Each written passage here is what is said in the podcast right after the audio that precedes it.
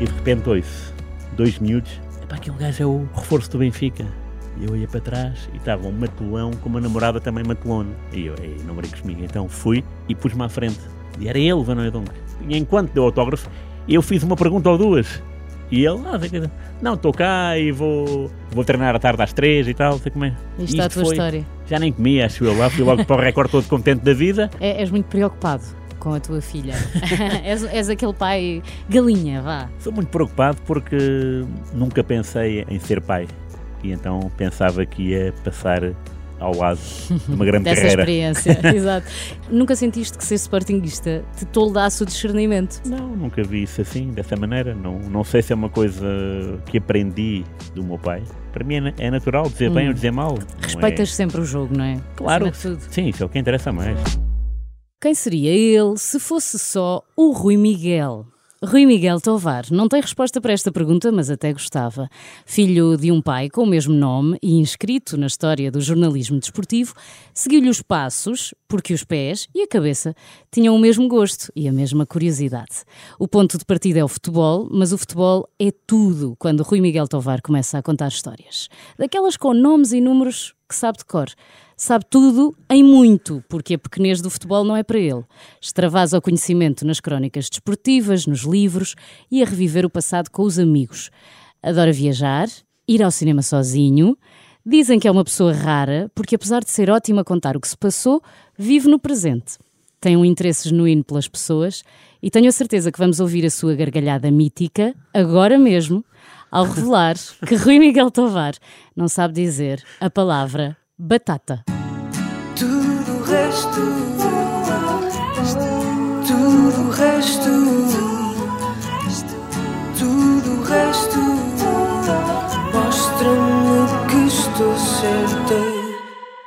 Pois é, é verdade. Já, já melhorei esse aspecto. Já? Já, muito, muito. Eu adorei esta história, adorei. Porque reza a lenda, Rui, que quando abriu o McDonald's em Portugal, Sim. tu só gostavas das batatas, mas como tens dificuldade em dizer batata, pedias o menu. Menu, era. É verdade. Ali no McDonald's, ao, ao lado do, do Galete, da Avenida da Sim, República. precisamente, que ainda está aberto. Ainda está aberto, sim. Ainda vou lá de vez em quando. Eh, vou lá de vez em quando pedir batata. Uma vez. Ah, já sabes dizer. Estes anos passam, não é? A pessoa Sim, vai aprimorando. Era, era, um, era um stress e na mesma época eh, vivia fora de Lisboa, na Póvoa de Santo Adrião, Uhum, e apanhava sempre o autocarro para, para aquela zona uhum. e não sabia dizer Saldanha. Também me gostava de dizer Saldanha. Ah, e então, quando pedia o bilhete, hum, dizia Picoas. Pois, E nunca me lembrei de dizer Campo Pequeno, que era mais barato, que era uma, Era a anterior. era anterior, dizia sempre Picoas, saía-me assim. E a batata é a mesma coisa. Ah, na fila de McDonald's, eu estudava mentalmente batata. Depois chegava lá, vou dizer batata. E depois chegava e travava o meu. O meu Eu acho que no fundo a tu querias o menu. e dizias às calhar- pessoas isso. Pois, olha, bem, bem, bem anotado, sim. Batatas à parte, vamos a coisas sérias. Eh, qual é a tua primeira memória futebolística relacionada com futebol? Minha primeira. Eu, há, há amigos meus que me fazem perguntas. Essa pergunta eu também me faço a mim, às Uhum. vezes. E a primeira memória que eu encontro na minha cabeça é de um Sporting Rio Ave em 82. Portanto, o Sporting foi campeão nesse ano, foi o jogo do título. Ah, e estava com o meu pai e com um grande amigo do meu pai. E hum, lembro-me das bandeiras, porque havia muitas bandeiras. É uma pena, agora não há tantas bandeiras, não, Pois, não, não, podemos não. entrar com as bandeiras. Não, exatamente. Eh, aquelas, eh, aqueles paus gigantes de madeira com, com as bandeiras. E lembro-me de depois ir festejar a vitória e o título para um café muito perto do que é agora a Quinta das Conchas, na altura era um, era um terreno baldio, Ahm, e lembro de estar a comer termoços e a ver o meu pai e o tal amigo dele, amigo, amigo de infância, ambos da Lourinhã, a beberem imperiais. Ahm, é a minha E memória. tu nem 10 anos tinhas. 82 tinha 5. Ai meu Tinha Deus, eu lembro-te bem disso. Portanto, não me lembro do jogo, de nada. Claro. Não me lembro do relevado nem nada. Mas lembro-me, tenho essa, tenho essa memória. Que, é- que é imensa, na verdade. Pois, mas eu não sei, lá está, porque, porque às vezes há memórias que nos são. é, que nós às vezes até fabricamos sem querer. Às Eu vezes vemos ideia- uma fotografia e fabricamos a memória a partir daí. Claro, claro, sim. Eu, eu diria, tenho a certeza que estive lá, porque tenho esta memória das bandeiras, Uhum. muito forte, perto do estádio, e depois disso de estar no, no café, ou, no, ou numa marisqueira, não sei, que era, que, era, que era ao pé de um, de um restaurante que ainda hoje existe, que é o Tipiqui, uh, que ainda vou lá de, muito de vez em quando, mas vou lá. E é a primeira coisa que me vem à cabeça. Então agora vamos, vamos mais atrás ainda. Ou se calhar não. Uh, mas o Rui, mesmo pequenino, filho de dois jornalistas, é a tua mãe também era Sim, sim, jornalista, sim, é. passa as férias na Praia da Areia Branca, na Lourinhã. Estamos, estamos no- nos anos 80. Como é que era o dia deste pequeno Rui? Nas férias, na Areia Branca? Sim, Isso- isso era até por- porque as férias eu acho que são as memórias que temos mais vivas Sim, sempre. sim, sim, sim. Bom, primeiro tinha dois primos mais velhos. eh, nós éramos em escadinha, portanto, eh, o mais velho, um ano e dois anos. E estávamos sempre juntos, os três. Quase gêmeos. Não é? No um verão ano, era. dois anos é, sim, é sim, pouco. sim. Era. No verão era muito, muito, muito bom estar com eles. Era o mês de agosto. eh, não era quase todo, porque depois o Davi, que tinha um, um ano mais velho que eu, às vezes ia uma semana para o Algarve com os pais. e o mais velho, que é o Ivan, às vezes ia para uma terra que é furtado, também com, com os pais. E então era a semana. Calhava às vezes eu ficar sozinho. E isso era uma tristeza enorme, porque agora o que é que eu faço? Porque tinha duas primas mais novas que eram muito chatas. E então. Mas ei, fazias agora- amigos com facilidade, assim, na praia e a não, brincar, não? Não, por acaso não, porque Brincavas aí tinha, sozinho. como tinha os meus primos, era, era aquela, era, Era o gangue, eh, sem ser gangue, não é? Mas Uhum. estávamos lá sempre a jogar eh, futebol, eh, a jogar eh, beach ball, é? com, com os meus tios, a jogar às setas, mas eram dias muito interessantes porque, primeiro o dia todo na rua, a jogar às caricas, porque nós tínhamos, eh, era a época da, da volta a Portugal, portanto as nossas caricas era a volta a Portugal, era, era- Ah. fazíamos eh, ciclismo, também jogávamos futebol, nas caricas e a futebol mesmo, não é? Uhum, com a bola.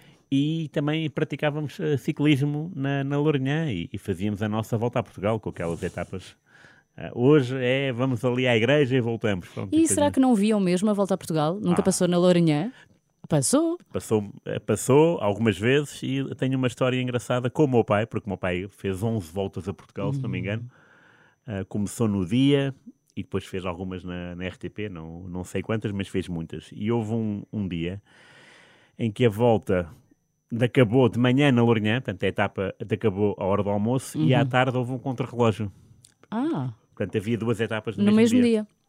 Era, era frequente nessa altura. Ah, e na etapa da tarde, o meu pai deu-me a sua credencial para eu anotar os tempos no balcão dos jornalistas que estava mesmo em frente à meta. Então não é com há um polícia mais zeloso que percebeu que eu era jovem demais para aquela foto, não é? Exato. E então ahm, prendeu-me, diga- ah, prendeu-me, Prendeu-te levou mesmo? Sim. Com algemas? não, calma. calma, algemas não. Não, mas disse, olhou para, para o crachá, não, era, não, não batia ainda Uhum. a bota com o perdigota, Isso não não é? é você. É muito E- parecido, mas não é você. Exato, com bigode ainda por cima. Ah, E eu tinha, não sei, eu por acaso agora tinha que ver o ano, mas pai diria 14, Uhum. 13 anos. E então eu disse ah, de quem era a credencial, aliás, estava ali, não é? E ele foi ao carro de, de, de emissão da RTP. E o meu pai passou-se, né? porque era na terra dele, ainda por cima. Portanto, um vergonha. polícia da terra dele. E o meu pai, mas, mas você não vê? Aquele é o meu filho, que é a mesma cara. Tipo, para quê? Para quê tirá-lo do palco? Hum. E, hum, portanto, isto para dizer que a volta passava às vezes na Lourinhã. Assim, dessa vez passou e tenho esta memória. E agora estava a lembrar-me, eh, tu, foste, eh, nunca, nunca foste envergonhado. Tu- o teu pai deu-te a credencial e tu pensaste, eu tenho esta lata, eu vou para ali, eu quero ir para ali. E depois isso manteve-se ao longo da vida, não é? Rui, ouvi dizer que tu já invadiste autocarros, já passaste assim eh, pelos pingos da chuva para estar nos sítios certos com, com quem querias entrevistar. Tu não tens, tu vais sem medo, não é? Não. Sem freio. Autocarros! Sim, entraste no autocarro onde estava o Di Stefano. Ai, Ai, pois foi, pois é é. verdade, ei, é verdade. E ele deu-te uma bengalada, Pois enche-te foi, pois foi. Veteranos do Real Madrid vinham cá jogar com os veteranos do Benfica. Mas lá está, tu não te acanhas. Tu Não, vais. ah, Sim, ali, ali o ídolo do meu pai é o Di Stefano. Ah, porque lá está, uh, acompanhou o Di Stefano e então Claro. a memória dele é, é- é essa. E, e então, quando o vi, vi ali uma oportunidade de ah, poder contar uma história para o meu pai, não é? E de ter uma, uma, uma declaração a duas. Também na altura não era, não tinha este, este gosto que tenho agora pelas entrevistas. Portanto, eu queria só chegar à fala com. E entrei no autocarro. Bem, e ele com, com a bengala tipo, vete, ou sai, sai daqui. E eu, essa "Epá, também é uma ótima história, na verdade. pá, maravilhoso. Mas não, maravilhoso." não mudou aquilo que tu pensavas dele, não é? Podias pensar, ah, caramba, não, não, afinal não. este gajo. E já tive outro problema com ele por telefone também. Liguei Ah. para que sim, li- E liguei ele também não cá. quis falar. Não, também não quis falar e atendeu-me atendeu-me uma senhora, não sei se era namorada, mulher ou empregada, eh, não sei, né? Hum. Porque Portanto, tu ligaste diretamente para casa. Liguei porque não, não isto, isto é giro, porque isto também representa eh, o outro tempo. Pois, agora já outro- não é assim. Não, agora já não há essa, essa, Uhum. esse- essa vontade. Mas foi uma época em que a UEFA ou a FIFA faziam um grande, um grande aniversário, um aniversário redondo. E o Record, onde eu trabalhava, o jornal, decidiu fazer um suplemento. E esse suplemento passava por falar com as figuras todas. E a UEFA ou a FIFA, eu acho que a UEFA, disponibilizou os telefones ao Record, telefones de casa.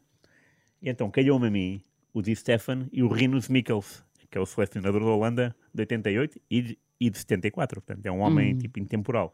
E ao Di Stefan liguei, atendeu-me uma senhora, eh, disse ao que ia, pronto, em espanhol, bom ou mal, mas era espanhol, eh, pedi para falar com o Di Stefan e ela, vou, vou chamá-lo.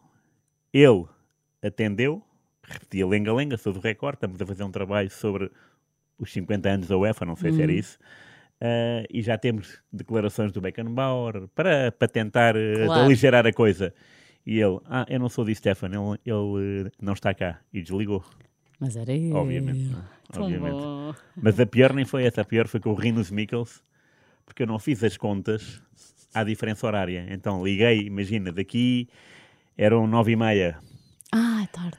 muito tarde, né? Eh, e aquilo tocou, tocou, tocou, atendeu uma senhora, lá está, mais uma vez, atendeu uma senhora e disse: Sim, senhor, eu vou, eu vou passar ao Rinos.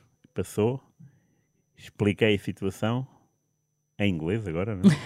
Ai, meu. e ele não quer falar e desligou. Resultado, o teu contributo para esse suplemento.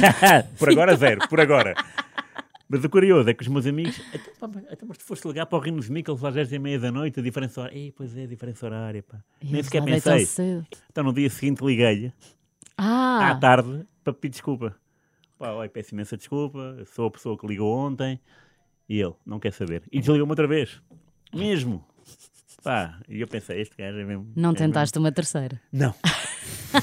não, não tentei. O fascínio pelo futebol vem muito do teu pai. Eh, Queres ser jornalista, suponho que também. Sim. Essa influência. Mas e os números? Esta obsessão que tu tens eh, por sabê-los de cor e é uma faceta natural que tu foste desenvolvendo. Falavas aí que o, o teu pai também eh, eh, te disse para, para ires para o palco na, na volta a Portugal para anotares os tempos, já muito Sim. na onda de, de saber os números, anotar os resultados. Porquê? Depois, não sei. Isso Nasceu, nasceu. contigo? Isso nasceu, eh, parece-me, é inato. eh, e eu escrevia, eu sempre que ia aos jogos com o meu pai, pela RTP, eh, tinha a mania de escrever num caderno tudo o que era resultados, né? portanto, os resultados da jornada. E o meu pai, às tantas, perguntou-me, de uma forma didática, porque é que eu não começava a escrever as crónicas do jogo em vez de estar a fazer só resultados, em vez de ser só burocrático, porque é que não? E eu eu comecei a fazer, não é? Tanto que eh, depois o meu pai apanhou um texto meu eh, que eu tinha feito num dia em que ele tinha ido trabalhar e eu não pude ir com ele. Geralmente eu não, ele não me levava aos jogos grandes, mas levava-me ao Bonfim, ao Restelo, portanto, jogos suaves, eu ia. Jogos Benfica-Porto, ou Sporting Benfica, o meu pai nunca meteu nisso. Eh, e então, deve ter sido num desses fins de semana, num desses domingos, e quando ele chegava do domingo esportivo já estava a dormir há horas. Aliás, eu não via o domingo esportivo, porque já era muito tarde e minha mãe não, não me deixava, que eu tinha horas para dormir. E o meu pai uh, recolheu, perto da minha cama, a crónica de jogo, e a crónica falava em golos felizes e agradáveis. Ah, E essa expressão ficou sempre colada a nós, nós, a família, eh, para, para, para gozar comigo e espicaçar-me, não é? Golos Golos felizes e- agradáveis. Eh, mas isso não me demoveu de continuar a escrever crónicas. E eras uma criança ainda. Ah, era muito é, é bonito perceber como, como vias eh, É. o futebol, porque bonitos e agradáveis eh, são, são bons adjetivos. Ahm, começaste então a escrever crónicas, no fundo a dar emoção aos números que já, Era, que já sim, anotavas, não é? tu, tu disseste algures, já não sei onde, que o mais importante do texto é o início, Uhum. que é o coração, que Yeah, é o que tem que nos fazer vibrar. Como é que tu, por exemplo, vamos, vamos supor, começarias uma crónica sobre o último jogo do campeonato que deu a vitória ao Benfica? O que é que ias buscar? Talvez fosse buscar eh, a euforia que existe nas relotes, porque foi um sentimento que eu vivi no, no Benfica Porto. Sim, Portanto, quando tudo fazia prever que o campeonato iria acabar ali, naquele dia, naquele sábado à tarde, eh, domingo à tarde, ou sábado. já não sei. Não, não, Sexta-feira Santa. Ah, E eu comecei o jogo muito cedo, demasiado cedo até. Era uma da tarde com amigos meus, e então quando fui para as relotes da tia Rosa, se não me engano, ou, ou da tia Rosa, Uhum. já foi num ambiente de efervescência ah, no meio da malta toda, não é? E, e por ter feito parte da experiência desse dia,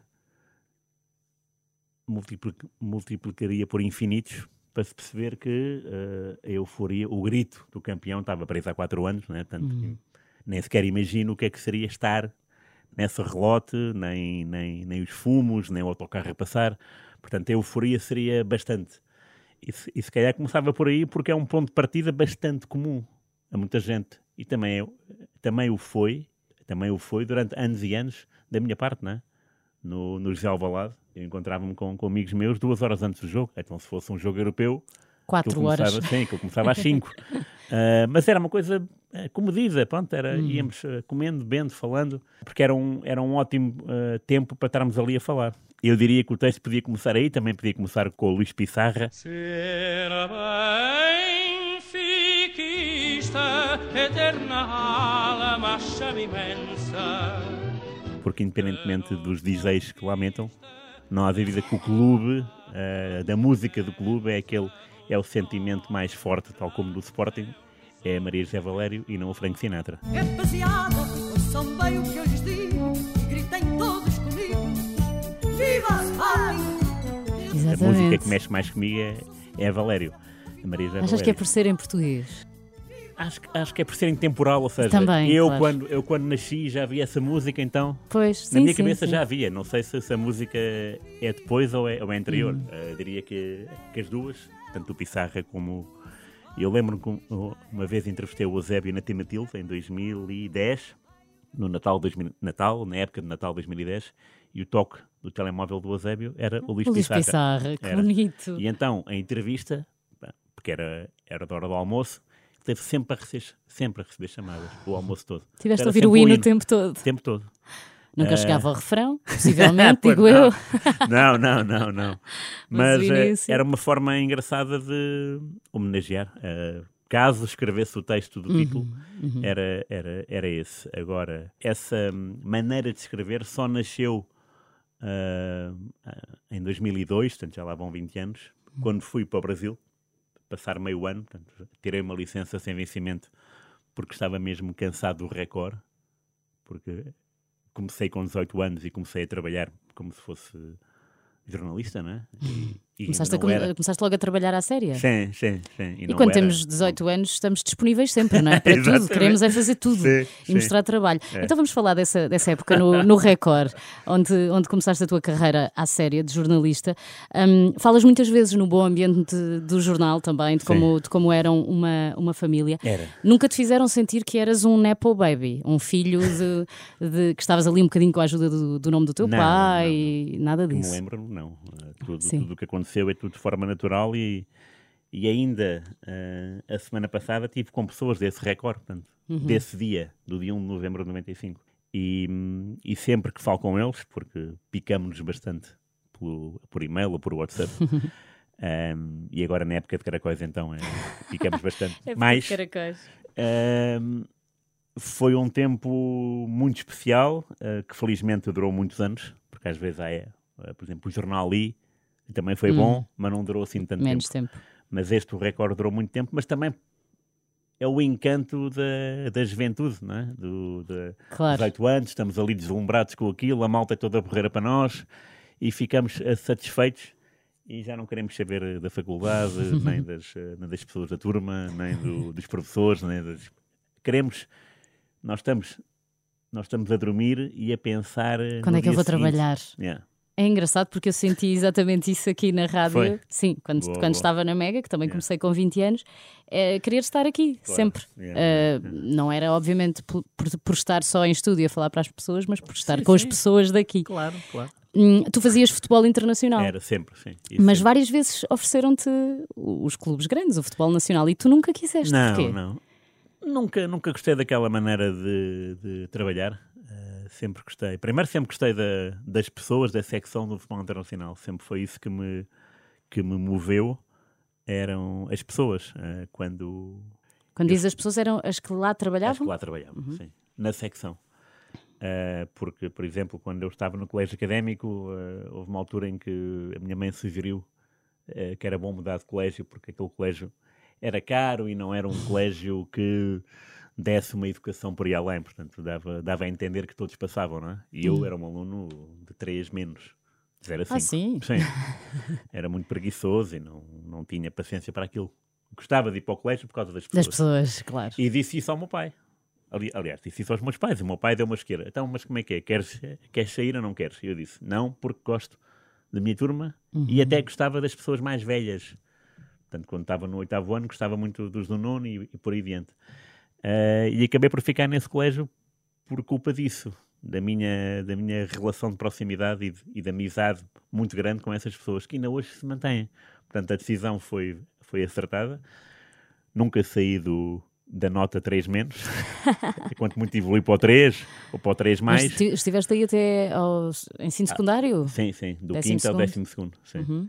E portanto foram anos muito bons. O Record é a mesma coisa. Uh, primeiro, adorava futebol internacional. Uh, escrever sobre o Milan, uh, sobre o Bayern, sobre o Real Madrid, falar com, tentar chegar à fala com pessoas internacionais, Rinos Mikkels, Alfredo Di Stefano, eram coisas que estavam muito, muito, muito presentes na minha, na minha cabeça, ainda hoje estão, ainda hoje tenho essa, tenho essa vontade, uh, sei lá, tenho o sonho de um dia tropeçar no, no Jorge Valdano. Se isso acontecesse era ótimo, nem que fosse três perguntas, pronto, era, Claro. era, era fantástico. Ah, e, e as figuras nacionais, de vez em quando fazia treinos, ia, ia mesmo ao estádio, da Luz, José Alvalade, Ah, era uma seca. Era engraçado, ah, sei lá, engraçado se chegasse à fala com alguém na porta 10A ou naquela porta muito grande e envidraçada do estádio da Luz, basta a águia, Sim. isso era bom, mas isso era um momento que durava meio minuto, porque depois, resto- se algum jornalista me visse a falar, todos caíam Vinham em todos, cima. claro. Portanto, não havia exclusividade. E pronto, e era um, era um jogador. Lembro de uma vez de um, de um desafio que me lançaram, porque no Record era, era, era trapezista sem, sem rede. Uhum. Todos nós, não, não era eu. Então era de manhã. Vais ter que ir ao hotel do Fernando Martins, que era ali perto do bairro Alto, era o hotel o Altis, não. Uh, era, era do presidente do Benfica e o Porto ainda hoje é lá que Ok. fica. Uh, está lá o do Pauleta, que o Pauleta jogava no Salamanca a primeira época, portanto eu sabia lá quem era. Quem era, Sabia, entre mas não- aspas, sim. E pronto, olha, fala e, e Logo vem. Pois exatamente. Mas, mas tem que ser uma página ou duas. Não podes vir com zero. Pronto, mas aí tudo bem que o Paulita estava lá com o seu representante. Tenho ideia que era o Jorge Gama, era um empresário, muito bem, pronto. Isso foi consertado. Fiz. Houve outro dia. ah, Ligaram-me de manhã para casa. Ligar para casa. "Ah, Rui, tens que ir agora. E eu sem carta, sem carro, como hoje, não é? Que... E morava na pova de, De Santo Adrião. Ias de Adrião. autocarro. autocarro. Vai para o estádio da Luz, ah, temos a informação que está lá uh, Venoidonk. Oh, E eu, Venoidonk, ok. Então lá fui à revista ver o Venoidonk, ok, a cara dele é esta. Vai tomar banho, siga, não é? Ah, apanhar um autocarro, chegar ao estádio da Luz, nada. não Deserto. estava não estava lá o adeptos, Vanoidon. Nada, nada, nada, nada. Ah, e as portas, eh, as portas envidraçadas estavam Uhum. trancadas, mesmo com, com o cadeado fechado para, para o almoço, era meio-dia e tal. Adoro. Pá, de repente sai pela porta assim do, do cavalo, sai um, um amigo desse tal amigo de infância do meu pai com quem nos cruzámos na festa do título de 1982. que era o, engenheiro Pedro, que trabalhava no Benfica. E eu, Reconheceu-te. ah, e eu a ele, porque eu dava, eu dava muito com ele. Ah, e então vi o engenheiro Pedro tipo, pá, e agarrei-me a ele, tipo, lapa, não é? É. Então está tudo bem? Então pá, o que é que fazes aqui, Rui? Aqui já está tudo fechado e tal. Pá, vem no Edonc. Ah, ele esteve aqui de manhã, teve, teve. E eu, é, então e agora? É pá, pois agora não sei, pá, já se Ah, de uma coisa grande, já se foi embora mesmo. Ele esteve aqui de manhã e já se foi embora. Então, mas não há um telefone, não posso. Eu nem sei em que ano é que ele veio, que é 2000? Sim, para aí. 2000, de- tenho 99, uma 2000, vaga 2001. memória. Portanto, portanto, não, não havia, eu acho que não tinha telemóvel Hum, pois, possivelmente não tinhas. comigo, não é? Epá, então e agora? E então fui eh, desesperado, desesperado por, eh, por, eh, por fazer o futuro de ok, agora vou chegar ao recorde, não tenho nada. E agora como é que vai ser? E os gajos vão bater-me forte e feio. Não posso falar no cadeado na porta. Não. E que ele foi embora de manhã antes de Yeah, eu chegar. Pois, isso não é nada, não é? Isso não é nada. E então fui para o Colombo, tipo, carpimáguas, tipo, olha, vou mas é almoçar lá e logo se vê, não é? Se tu me vais dizer que te vais cruzar com o Van Oudonk no Colombo, E então estou no piso da alimentação, que é o terceiro ou o segundo, não sei. é o último. É o o último, terceiro, não sim. terceiro. Pá, mas estou mesmo eh, muito, pá, estou mesmo desesperado, estou eh, cabeça baixa, pronto, a caminhar para um, para, um, para um hambúrguer da vida ou para um frango frito da vida e de repente ouço dois miúdos, epá, aquele gajo é o, é o reforço do Benfica.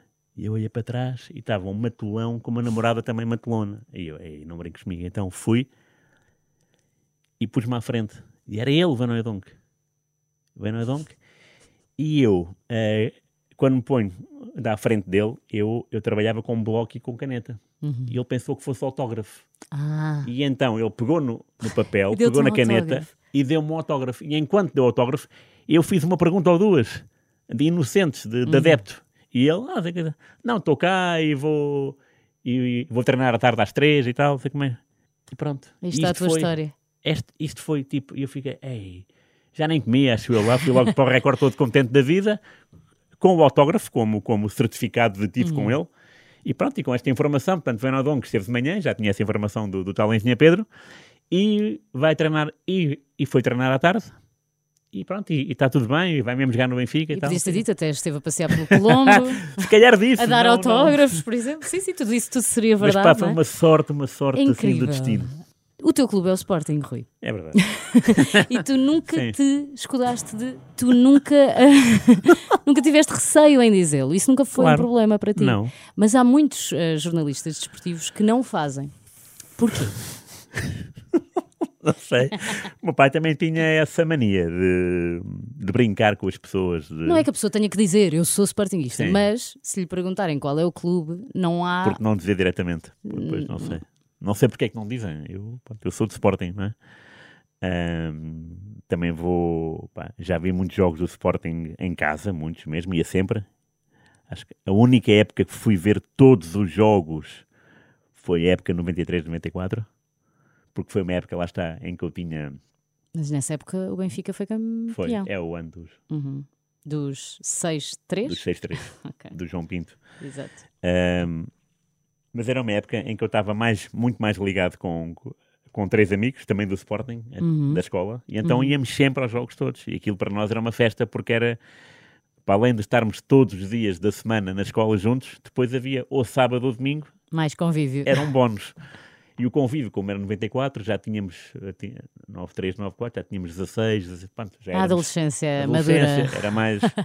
Era havia mais liberdade dos pais, portanto, podíamos eh, sair mais cedo de casa, podíamos Uhum. dar, dar largas à nossa imaginação. Eh, e essa época tive lá mesmo os jogos todos. Depois, quando comecei a trabalhar, já não, já não ia tanto, mas ia quando podia. Mas antes ia muito e adorava os jogos europeus, que era mesmo um fascínio. Uhum. Claro. Um fascínio. Jogar à noite agora, o meu fascínio é o jogo de tarde. Sim, eu percebo. Eu o meu adoro, também. adoro jogos à tarde. Adoro ver jogos de dia, não só pel- pela luz, não é? mas também pela, pela nossa disponibilidade Claro. mental para. Sim, sim, sim. E acho que dos jogadores, não é? Quando vejo jogadores, mesmo em ligas estrangeiras, que eles às vezes também inventam e começam a jogar às 10 da noite, Yeah, yeah, conseguem. yeah. Não- Fisicamente não deve ser nada não bom. tenho. Nunca sentiste que ser sportinguista te toldasse o discernimento para, para, Não, nunca. Não. para avaliar o que quer que fosse? Não, nunca, nunca vi isso assim, dessa maneira. Não, não sei se é uma coisa que aprendi, ou melhor, que apreendi do meu pai, mas nunca. Para mim é, é natural dizer bem Hum, ou dizer mal, claro. não, é, não há nenhum. não é- Respeitas sempre o jogo, não é? Claro. Ah, sim, isso é o que interessa mais. Sim. quero lá saber. Não, não, não sou uma pessoa que viva. Quer dizer, gosto de ganhar, não é? mas perder não há mal nenhum no mundo. Não, não fico. Já, já lá vão os tempos em que eu ficava mesmo. Não dizes as neiras, "Ei, nem mal do árbitro. Não. Podes revelar. Não, não, não, não, não, não, pá, não tenho. Até porque eu conheço, conheço alguns árbitros, muitos fiscais de linha, e, bem, nem, nem era preciso conhecê-los, mas que pronto, o futebol tem estas, eh, tem estes, tem estes problemas eh, sociais e, e desequilíbrios eh, naturais, porque o árbitro é um ator do jogo, mas não pode falar à comunicação social. Eu ia te Acho perguntar isso. Não achas que devia acho ser dada a oportunidade aos árbitros de falarem no final do jogo? Eu acho que devia ser, mas eles quererão também esta pergunta. Olha, vi eh, este- esta época na Liga Alemã, não sei se viste, um árbitro veio justificar-se sobre as suas más decisões, que lá, Ok. lá também não é habitual falarem no fim. Mas ele disse mesmo: Eu fui uma Ok, ok. merda. Não sabia disso. E, e tenho perfeita noção e peço desculpa. Pois. E eu acho que os adeptos que o crucificaram até pensaram: Ai, caramba, ele admitiu, realmente, ele é humano. Às vezes acho que até seria bom para. Porque assim mandamos muitas postas de pescada, não é? Os adeptos eh, Ah, é dizem muito- isto e aquilo, Sim, mas sim. nunca ouvimos realmente o lado dos árbitros. Não, é muito raro. É muito raro. É muito raro. E antes ouvíamos, porque antes eles falavam para os jornais. ah, quando vou Ah, a- era? a- sim. Não me lembro disso sequer. Pô, não, não, nem eu, nem eu, mas Pois. a verdade é que quando leio jornais dos anos 70 e anos 60, aquilo é um regabof no bom sentido, ma- mas também o futebol na altura era um, era um regabof, era muito mais natural. Havia, obviamente, havia Sim, sim. corrupção, havia isto, havia aquilo. Claro que havia, Ma- sempre houve. mas no- na perspectiva do adepto era uma coisa muito mais eh, fun, eu acho, mais, porque muito eu mais. também ouço o meu pai e o meu sogro a falar e eles iam aos jogos de- do- dos outros clubes, não é? Sim, vou, sim, vou sim. ver um Sporting Rio Claro, Ave claro, na boa, claro. apesar de Sim, ser do sim, sim, Benfica. sim. Vou pelo, Sim, sim, pelo sim. jogo, pelo amor ao jogo. É isso que eu faço. Pois é, tu, tu és ah, lá está, és a tal pessoa rara que os teus amigos dizem que tu és. Ah, mas já vamos explorar melhor essa parte. Tu não vês futebol na televisão, não tens televisão em casa. Não, não. Houve um período que não tive televisão mesmo. Agora tenho, né? porque tenho uma filha. Ai de ah, mim. ai, o Panda. Se ela não vê o Panda, o que é que a tua filha vê na televisão? Não é Panda, é o Baby TV. Pode ser o Baby, Baby TV. TV, Baby TV, sim. Ela está nessa fase Ainda ainda, está no embora, Baby TV. embora chame Panda. Acho que é tudo o mesmo. Mas pronto, eu digo que sim. Dizes que sim, ela fica contente. Eh, e ela, e pronto, temos uma coisa em comum, também é a Emma, não é? É a Emma, que eu também tenho uma Emma, e nasceram mais. as duas em 2020. 20, exatamente. eh, ano da pandemia. mas isto para dizer o quê? Ah, eu queria te perguntar, eh, não sabia que já tinhas televisão, mas continuas mais ligado na Baby TV, já percebi. Ah, sim, não vejo. Não. Continuas a ter como objetivo ver no estádio 52 jogos por ano? É, pá, não. E- Que- que quem equivale a um por semana, não é? Era, equivale a um por semana. E quem me dera. Não, esse, esse desafio fiz a mim mesmo dois ou três anos, antes da pandemia, antes da Emma, Antes da Emma. e, e Pois correu é, bem. agora passas os fins de semana com a Emma. É, mais. agora é muito. Embora né, no, eh, no último fim de semana tenha tido um, tenha tido um, um domingo muito, muito, muito simpático, eh, que foi. Levei-a pela primeira vez a um relevado, Hum. que foi à Tapadinha, Uhum. ao estádio do Atlético. Ia haver um Atlético Lusitano de Évora, convidaram para fazer o pré-mates e a Emma, como estava acordada, então Foi. bora lá. Então metemos no Uber, fomos para lá, ela toda contente. É, é, Ela não sabia de nada, nem eu. Eu não sabia se tinha livre acesso ao relevado. Mas como chegámos cedo, era para aí uma e tal, o jogo era às três, portanto ainda não estavam a regar o campo, ainda não estavam as equipas lá. E deu para entrar no relevado e ela estava fascinada, porque ela adora eh, campo para desbravar, não é? Claro. E então deram-lhe uma bola de futebol, a sério, deram-lhe um, de um boné do Atlético. Bem, então era a correria de um lado para a tirei. Foi uma sessão fotográfica espetacular. Eu ia perguntar isso. Não, não, Vídeos e bom. fotos. Muito isso bom, vai não. ser daquelas memórias bonitas É. que ela vai ter para Sim, recordar. o primeiro relevado dela. eh, não sei se vai ter memória disso, eh, imagino que não, mas ehm, os 52 jogos por ano não, e a televisão também não, porque via muito televisão com o meu pai, Uhum. muito mesmo. Ou seja, ia passar sábados e domingos com ele. Para, para ver jogos de para várias ligas. Ah, sim, então aquilo começava ao meio-dia e acabava. Sim. Começavas com a Liga 11. Inglesa, acabavas Sim. com a Italiana, para aí. Era, era, era. E isso eram grandes tempos porque eh, dividíamos tudo, não só a televisão, mas depois também os tramoços, Uhum. o, o frango assado, ou o que fosse, batata frita. Batata, vez, Uhum, outra vez. Já consegues. Eh, mas depois eh, da morte dele em 2014, nunca mais, nunca mais, nunca mais. É, nunca mais. Quer dizer, se me obrigarem, eh, se alguém pedir, olha, Rui, vê o jogo para depois escrever sobre isso, Uhum. vou. Mas como não tenho nenhum canal de futebol, tenho que ir. eh, Pois, a sítios onde haja, não é? ir, sim. Eu acho que a tua filha, talvez, com a idade, depois, vai, depois vais fazer com ela o que o teu pai fazia contigo.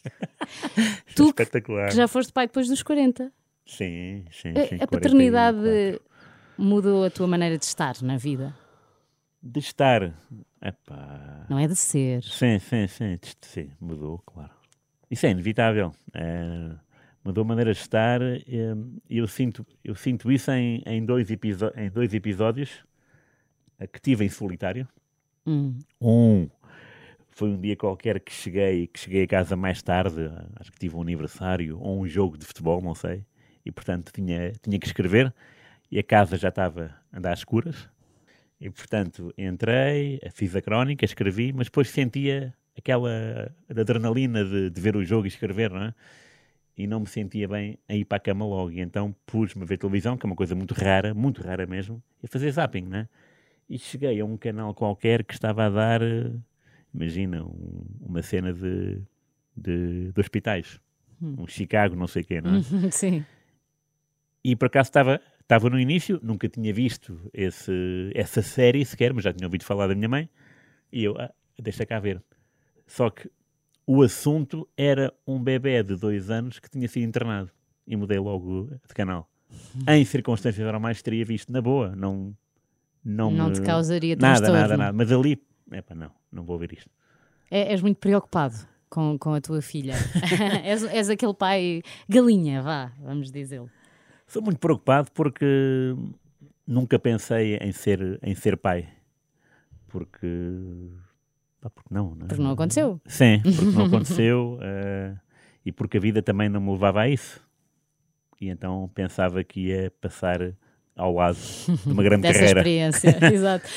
Eh, Mas agora, se calhar, foi a maior experiência que já tiveste até Sim, hoje. ah, isso foi. Isso foi porque, porque de facto, a, a interação diária é uma coisa que te faz eh, emocionar. Uhum. Agora, às vezes penso na responsabilidade que é. que Criar é- um ser humano de Porque vai raiz. ser eterna, não é? E vai ser permanente. Pronto, e é pesada. Uhum. É muito forte. É muito forte ter, ter, ter, eh, ter posses para, para isto. Eh, olha, agora é semana da praia, da escola, pumba. Olha, agora temos que pagar o mês de agosto, porque, porque ela, não pode, ela não pode ir em agosto para lado nenhum, nem nós, e então temos que pagar eh, 15 dias de agosto. Ahm, E e aquela coisa de, epá, ela está a tossir. Eh, Está no berço, até tipo aí, há- está no berço, está na cama. Está na cama há, há 5 horas e agora está a tossir eh, seis vezes, sete seguidas, porquê? Então vou lá e aquilo é magia, não é? Porque ela está a dormir Tranquilamente. placidamente, só que está de barriga para cima. E eu, ok, vou pô-la de barriga para. eh, vou pô-la de lado porque assim não estou. E ela é muito ela é muito expressiva quando, quando é acordada à meia da noite, que é uma coisa que eu acho fascinante. Ahm, nós já morámos também perto da Foz do Areio, portanto, numa zona úmida, e ela ressentiu-se bastante dos brônquios. E então, muitas vezes, era preciso acordá-la à meia da noite para fazer a bomba, às duas da manhã ou às cinco. E ela sabia que a bomba era no nariz, portanto, era preciso sentá-la no fraldário, não é? Uhum. e fazer a bomba e era contar 10. Um, dois.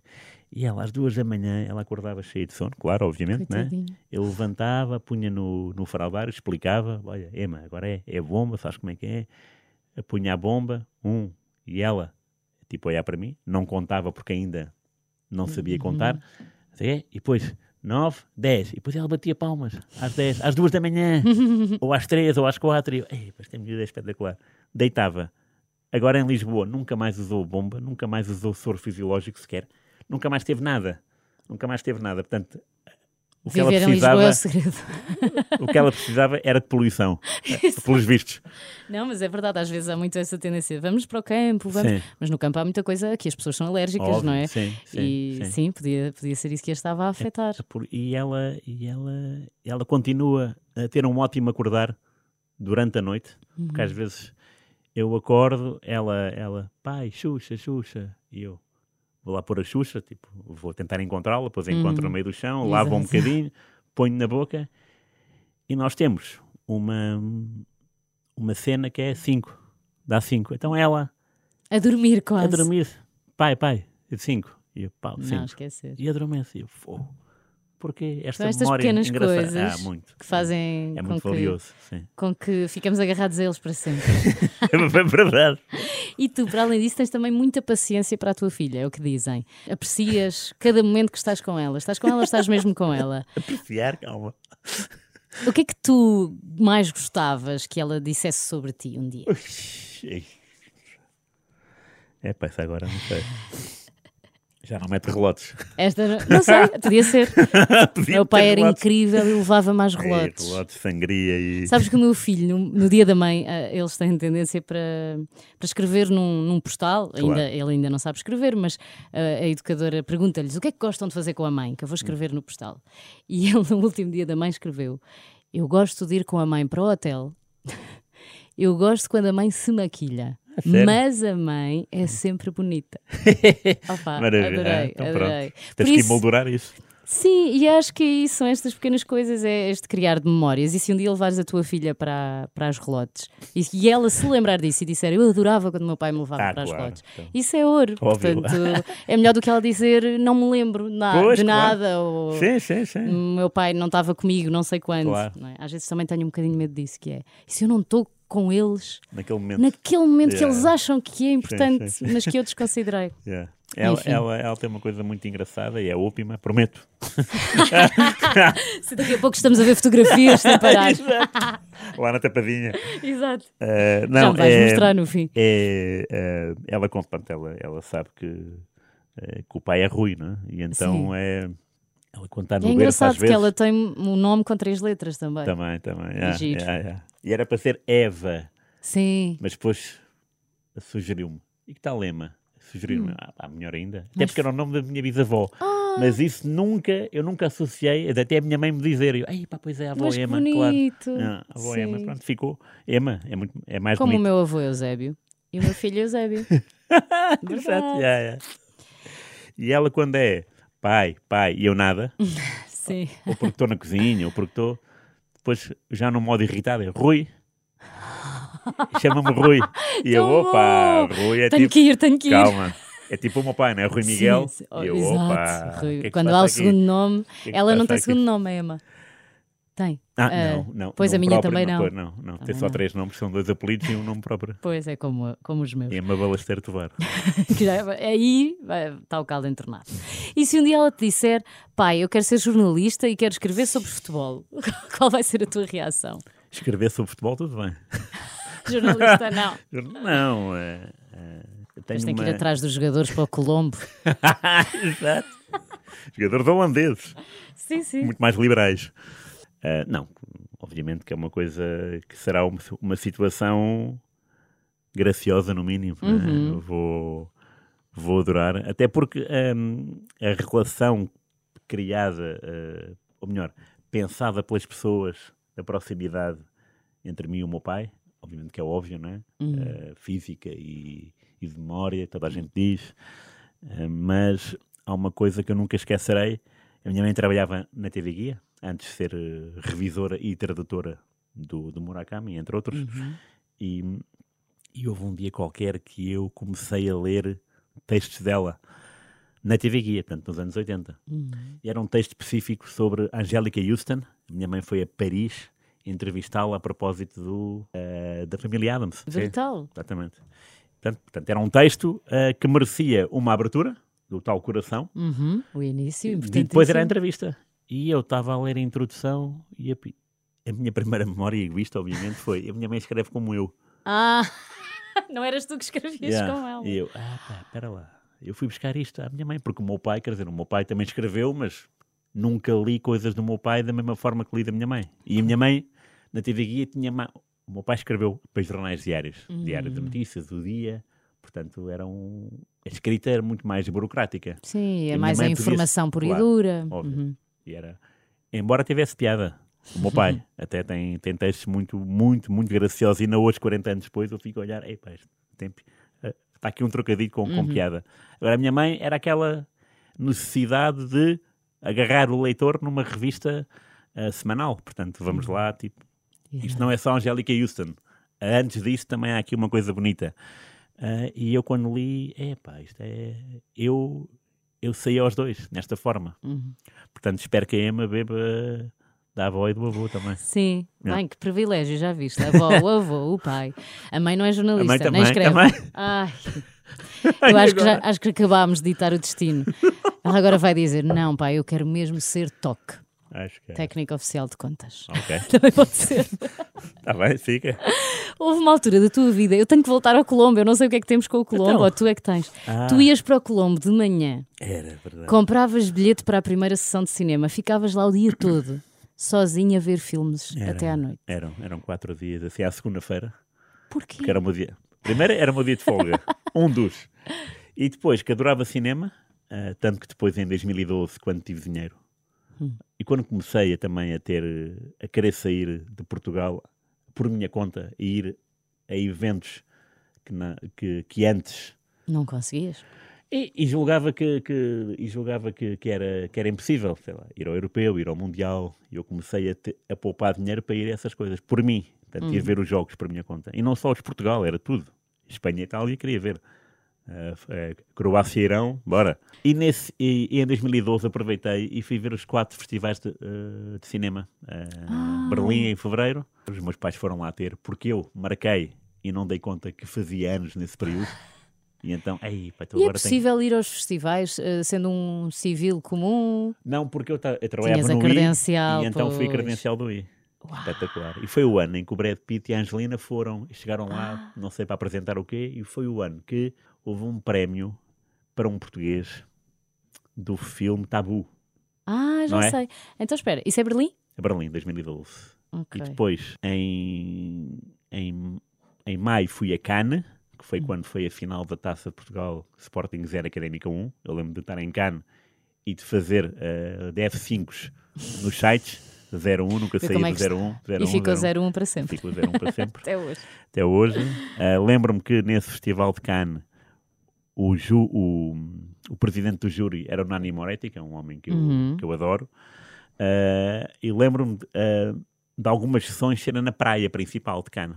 Uau. E então deu o tubarão na praia. Ai, Pá, espetacular.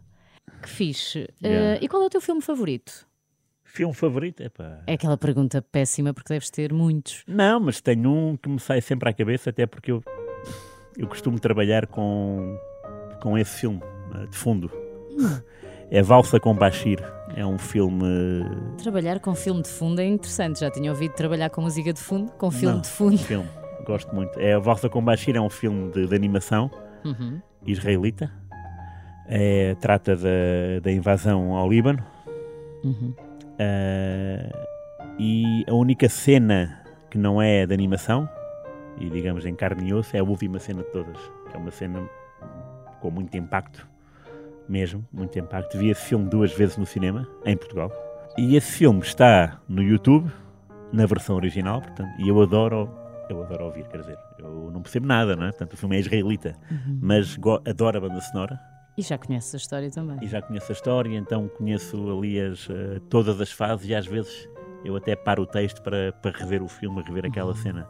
Não E também andas o- para a frente e para trás para estares a escrever naquela cena não, específica. não, não, não, não, não, isso não calha. Mas eh, eh, se me perguntasse daqui a 5 minutos, se quer o filme era outro, não é? Mas agora foi, o- foi o primeiro. Agora é aquela coisa, cabeça. porque também é, é isso. No YouTube eu procuro muito esse filme para, para trabalhar. Bem, estou super curiosa, acho que vou ver já hoje, Ah, a Valsa com Bashir. porque nunca É vi. espetacular. Pá, Em é muito filmes, bonito. filmes sobre futebol, gostas? Já viste? Tipo Maradona vai Costa Rica e por aí. Ah, claro, sim, sim. Lembro de ver Maradona por Costa Rica, sim. Mas lembro-me de ver um documentário quando fui. Acho que foi a última grande viagem que fiz, foi às Maldivas. Fui entrevistar um treinador croato-alemão que treinava a seleção das Maldivas. Uau. Yeah. E era um, pá, um senhor simpaticíssimo, com quem me cruzei em Lisboa, no restaurante Reserva, o Reserva, que já não existe, que é ali no Rato, no dia da final da Liga dos Campeões Liverpool-Tottenham. E eu fui conhecê-lo ao intervalo, porque ele estava, eh, estava a fumar ao intervalo, e o João Tibério, que é um, um grandioso benfiquista, não sei se isso é pleonasmo, mas um glorioso benfiquista. aliás. Glorioso, exato. Grandioso é o meu programa. Grandiosa enciclopédia Lutório. E, e ele chamou-me, o João Tibério é, é o organizador do, do Festival de Cinema de, de Offside, filmes de futebol, lá está. Eu nunca pude ir porque calhava sempre em maio, em junho, eu estava na minha movida e pronto, nunca fui. Mas nesse dia estava lá e estava lá esse senhor que foi apresentar um filme, que é o Petar uh, Sergt, S-E-G-R-T, que é um personagem espetacular. Eu adorei-o. Estive ali, olha, aquilo foi no intervalo do jogo. Não vi a segunda parte. Tiveste a conversar com ele. Na rua. Eu e ele, Uau. papá, papá, em inglês, ainda por cima, que eu não sou uma pessoa. eh, se fosse em espanhol, em castelhano, era na boa, agora em inglês. Mas pá, estive ali a dar luta, eu adorei o homem. Epá, tens de ter comigo às Maldivas e tal. pá, e fui. Ah, então lá. quando foste às Maldivas foi mesmo para te encontrares com ele? Só, sim, sim. No mesmo hotel que ele, fiquei no mesmo hotel. Eh, vi um jogo de qualificação para o Mundial com Guam. Guam, Maldivas 3, Guam 1. E que tal? Jogavam, jogam bem. Não, não é? Mas a envolvência é brutal. O estádio é no meio da cidade. É, é como se fosse o estádio o Adelino Ribeiro Novo em Barcelos, que é, é no meio do bairro. Ah, sim, sim, sim. As casas todas ali. É, todas ali. Tu, tu, tu estás no táxi. E de repente está ali o estádio. Está aqui o estádio. Ah, ok. Pago e entro no estádio. Eh, Saio do táxi e entro no estádio. Estive lá cinco dias maravilhosos com ele. É um, é um conversador nato. Ainda hoje trocamos. Isto foi em 2019. Hum, Portanto, foi mesmo pouco antes da pandemia. Pré-pandemia. Ahm, Numa altura em que todas as pessoas que iam no avião contigo iam de lua de mel para aí Sim. e não fazem ideia do que é o estádio nas Maldivas. Exatamente. Não, não, não. Então, aliás, eh, eu sei, como eram, como eram cinco dias, eu saí com uma, com uma, com uma, Uma bolsa. mochila, só? Sim, uma mochilinha. Não E levavas muitas senhor? malas. E o senhor do, do aeroporto, então e as malas? Não tenho malas. E namorada? Eu também não. tipo, e ele olhou para mim como diz: Ah, Vais à procura. Vais sondar, não. vais sondar. Por acaso vim ter com, com o selecionador da- das Tão Maldivas. E nesse voo vi um filme do Maradona só de Nápoles. Hum, Só de Nápoles. Pá, Uhum, que é época. espetacular. Não me lembro do, do autor. É o, o autor é o mesmo que fez um comentário sobre o Ayrton Senna. Ah, é sim, o indiano, sim. será? É indiano? Ah, sim, mas eu não me lembro do nome dele. É, O documentário do Senna é dos melhores documentários E que de há. Maradona, Nápoles é, é, uma coisa. mas eu nunca vi esse do, do Maradona, acho É, eu. Mas eu sei qual é, é sim. espetacular. E, e Aliás, é ótimo para ver este ano, agora que o Nápoles Pois, eh, verdade, verdade. voltou. Mas é que o, o que me impressiona desse comentário, e isto é um elogio, é a conta à parte boa e má. É a chegada, honesto. a ascensão e a E a queda. queda. Pá, mas é uma Claro. coisa arrepiante. A queda, então, é, tem, tem ali pormenores de conversas gravadas, Uhum. porque, porque o Maradona foi, foi, foi perseguido eh, depois Uhum. pela polícia italiana, porque estava envolvido com, com muita gente Sim, que não, não interessava. marrés, não é? Uhum. Eh, Sempre teve, no fundo. Mesmo, mesmo em Barcelona, quando estava lá, ele, ele, ele começou aí o, o mau caminho. Mas eh, Uhum. Ele tinha, um- ele tinha uma atração pelo abismo, na Sim, verdade. sim, sim, é? sim. E, e vi esse comentário duas vezes e depois há, dá a vinda, Maldivas, sei lá, Maldivas, É, Dubai, Dubai, Lisboa. Exato. Voltei a ver duas vezes e o início, o início do, do, do comentário são 4 minutos ou 5, que é uma batucada, ninguém, ninguém fala e é um carro, um carro tipicamente italiano, em 84, que o Maradona vai em 84, não, não, 80, sim, 80, Ou 84 ou 85, não é? Que depois ele não ganha logo o campeonato, acho só é ganha em 87, 84. acho eu. E é 87 e 90, sim, ele é campeão em 87 e 90. É campeão do mundo em 86 e no ano seguinte é campeão italiano. Hum. Já viste? Ainda no outro dia eu estava a pensar nisso, que é, pois ele chegou a 84, 85, o tempo, atualmente exige-se que um jogador, Pois. como o Maradona, Faça vá para um clube claro, e claro. aquele clube, se não ganha naquele ano, Claro, se Não, calhar na o jogador não. vai para outro lado. Maradona aguentou ainda algum tempo Foi, até foi. conseguir. Sim, sim. Eram outros tempos. Sim, em outros tempos havia mais paciência e era outro tipo de clube, né? Estou a falar de um Nápoles que nunca tinha, Não era nada, nunca não é? tinha feito nada na sim, vida. Sim. E é uma batucada e o DJ dessa batucada é português. Ah, Ah, eu não quero dizer o nome porque é, vou- vamos à procura. Vamos, à- completamente vamos à errado. procura e sabes uma coisa? Vamos sonorizar este momento com essa Ah, é? batucada. É, pá, então, é, é que são 4 ou 5 minutos e as imagens são pá, tão preciosas porque é, o, é a viagem, imagino eu, do aeroporto ou do hotel para o estádio Uhum. do Nápoles, que Vou ver está, aqui o nome do realizador. que está à pinha, o estádio está à pinha, e ele entra, ele entra assim pelo, pelo piso da garagem, o Maradona, Uhum. entra assim com, com uma boina, É parece o até Asif do... Capadia, não é? Ah, exatamente, Isso. exatamente. Asif Capadia, nem mais. Yeah. Acho que sim. Mas diz, diz. E o Maradona entra assim com uma boina, parece dos. Parece o vocalista dos. eh, da ACDC, estás a ver? Sim, sim. Com uma boina e tal. E entra e dá-se ali uma conferência de imprensa claustrofóbica, com Toda a gente cima milhares de jornalistas e uma mesa. E a mesa tem o Maradona com um ar, pronto, assim, tipo, a ver aquilo, não é? De adeptos lá em cima, "Mas, Diego, Diego, Diego, e ele olhar para os adeptos e agradecer. E primeira pergunta: se o dinheiro da camorra não pagou a transferência? Bem, a Primeira do, pergunta para ele. bem, a cara do, do Maradona, tipo, olhar para o, para o presidente do Nápoles e o presidente do Nápoles. Eu vou responder a isto e você está expulso desta sala, é uma vergonha, não sei o quê. E a cara do Maradona, tipo, olhar para o, para o empresário, tipo, olhar como quem diz, onde é que eu meti, não é? Sim. Tipo, o que é que é isto? O que é que está a O que é acontecer? que está a pá, É maravilhoso esse. pá. Esse o momento. documentário para mim é maravilhoso, mas esse início é. dá-te um, dá um kick espetacular. Que bom. Bem, já tenho aqui duas coisas para ver hoje. Exato, depois dizes-me. Tu vês futebol feminino Sim, já fui ver. Já fui ver. e já pensaste nas histórias que vais escrever agora com, com as navegadoras no, no É Mundial? tão bom, não é? Sim. É, quem me dera lá ir. Estás a fazer por isso? não, Podemos pôr aqui uma cunha. era bom, era. Ahm, eu fui ver futebol feminino. O primeiro jogo que vi foi em 2010, porque eu fui ver a final eh, a Inter Mourinho contra a Bayern Van Gaal em Madrid. E dois dias antes, ou um dia antes, em, em, Geta- em Getafe, que é, uma, Sim, que, sim. É, que é subúrbios de Madrid, vi a final feminina, foi 0 a 0, penaltis. Acho que foi Lyon com o Turbine eh, Postdam, que é uma equipa alemã.